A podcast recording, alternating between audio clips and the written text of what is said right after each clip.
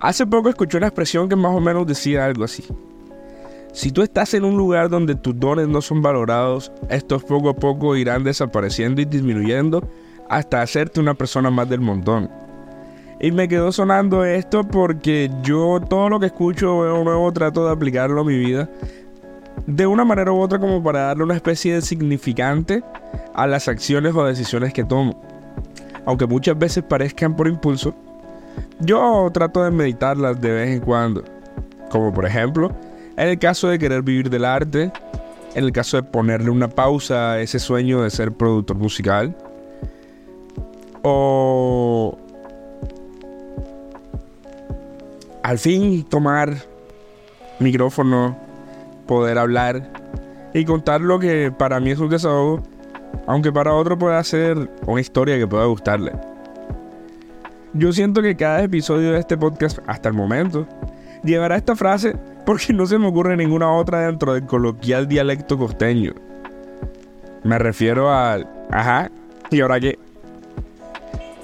Estoy, y creo que todos estamos claros que desde niño nos piden apuntar bastante alto con nuestros sueños. Y lo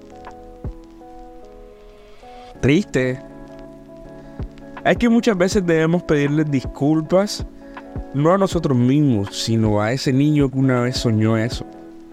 Porque tal vez las adversidades o los afanes de la vida hicieron que se perdiera ese norte. Y siempre hay algo, siempre hay un trauma. O el mismo venir de las olas de la vida. Siento que nunca es tarde para mirar y analizar desde otro punto de vista una película bastante vieja llamada The Kid. Es protagonizada por Bruce Willis y es dirigida por John Turteltaub. Es una película en donde la importancia de reconectarse con, con esa esencia, con los sueños, con la juventud, con la inocencia de nuestra niñez, es algo que se vuelve el punto de importancia de la película y debería volverse el punto de importancia para nosotros también. Volviendo a lo de los talentos, siento que hay un espacio y un lugar para todo. Pero así como hay un lugar propicio para cada persona, hay lugares donde nuestro talento no va a estar rodeado de personas buenas. ¿A qué voy con esto? A que, en mi caso, tal vez por haber tenido tan pocos amigos y siempre haber sido el nuevo en todos lados, me llevó a desconocer o a obviar actitudes de personas por las cuales de por sí ya eran marcadas. Tal vez por ese deseo de poder encajar. Y, y bueno, quiero llegar con esto que les estoy diciendo a que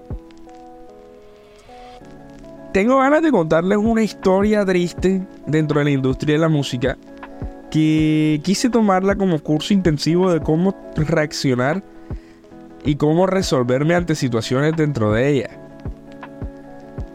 Si es que decido retomar en este camino. De no ser así, solamente puedo decir que aprendí que no hay público pequeño, que di lo mejor de mí y que todas las personas que me conocieron y que escucharon algo de eso se llevan una parte de mí también. Me estoy yendo del tema.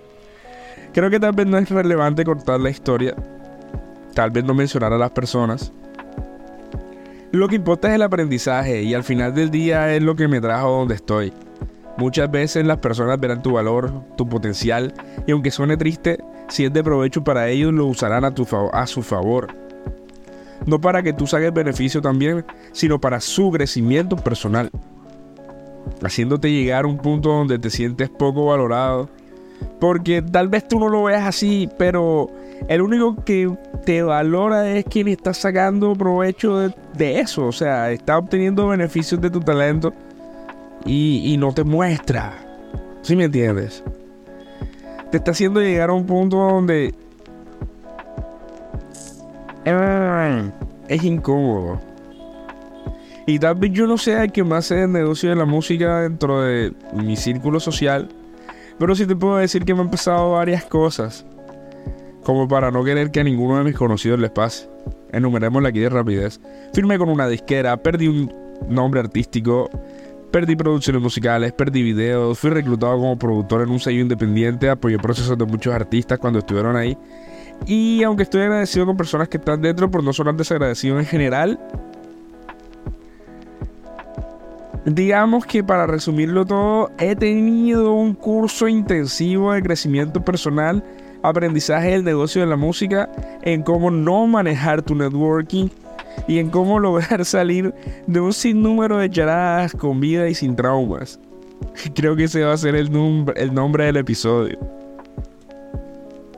Tal vez sean nuestros amigos, conocidos, trabajo, familia o cualquier entorno donde nuestros talentos no se han visto de la mejor manera. Desde mi perspectiva, trata de volar y buscar un espacio diferente donde te sientas valorado. Eso sí, si sientes que tu trabajo necesita cambiar, no lo dejes botado atrás del cero. Porque está bien querer vivir de lo que te apasiona. Pero si hay algo que he aprendido a lo largo de todas estas historias, es que debemos, también me incluyo porque todavía sigo siendo muy inmaduro en esta parte, tener planes de respaldo. Porque yo muchas veces no los tuve. Y pues bueno, creo que divagué mucho en este episodio. Pero fue bueno. Creo que sí debería ir pensando en lo del libro. Vamos a ver si organizo varios borradores. Mientras tanto, disfrutemos juntos de este viaje. Antes de irme, quiero darle gracias a las personas que nos están escuchando por primera vez, por segunda o por tercera, porque este es nuestro tercer episodio. Que me escriban a mis redes sociales, me den su feedback, tal vez temas que quieran escuchar Aparezco en redes sociales como arroba soy Christopher. En todas las redes sociales. Y bueno, esto fue un podcast por la noche. Yo soy Christopher. Y recuerda que donde tus dones no son vistos de buena manera, es el lugar donde tú no debes estar. Estamos pendientes. Un podcast por la noche es producido por el Estudio Audiovisual de Conexión Comunicativa en asociación con Chance Music Entertainment dirigido por María Banda, producido y grabado en Cartagena de Indias por Cristian González, distribuido por Chance Music Entertainment y Agast, la casa del podcast.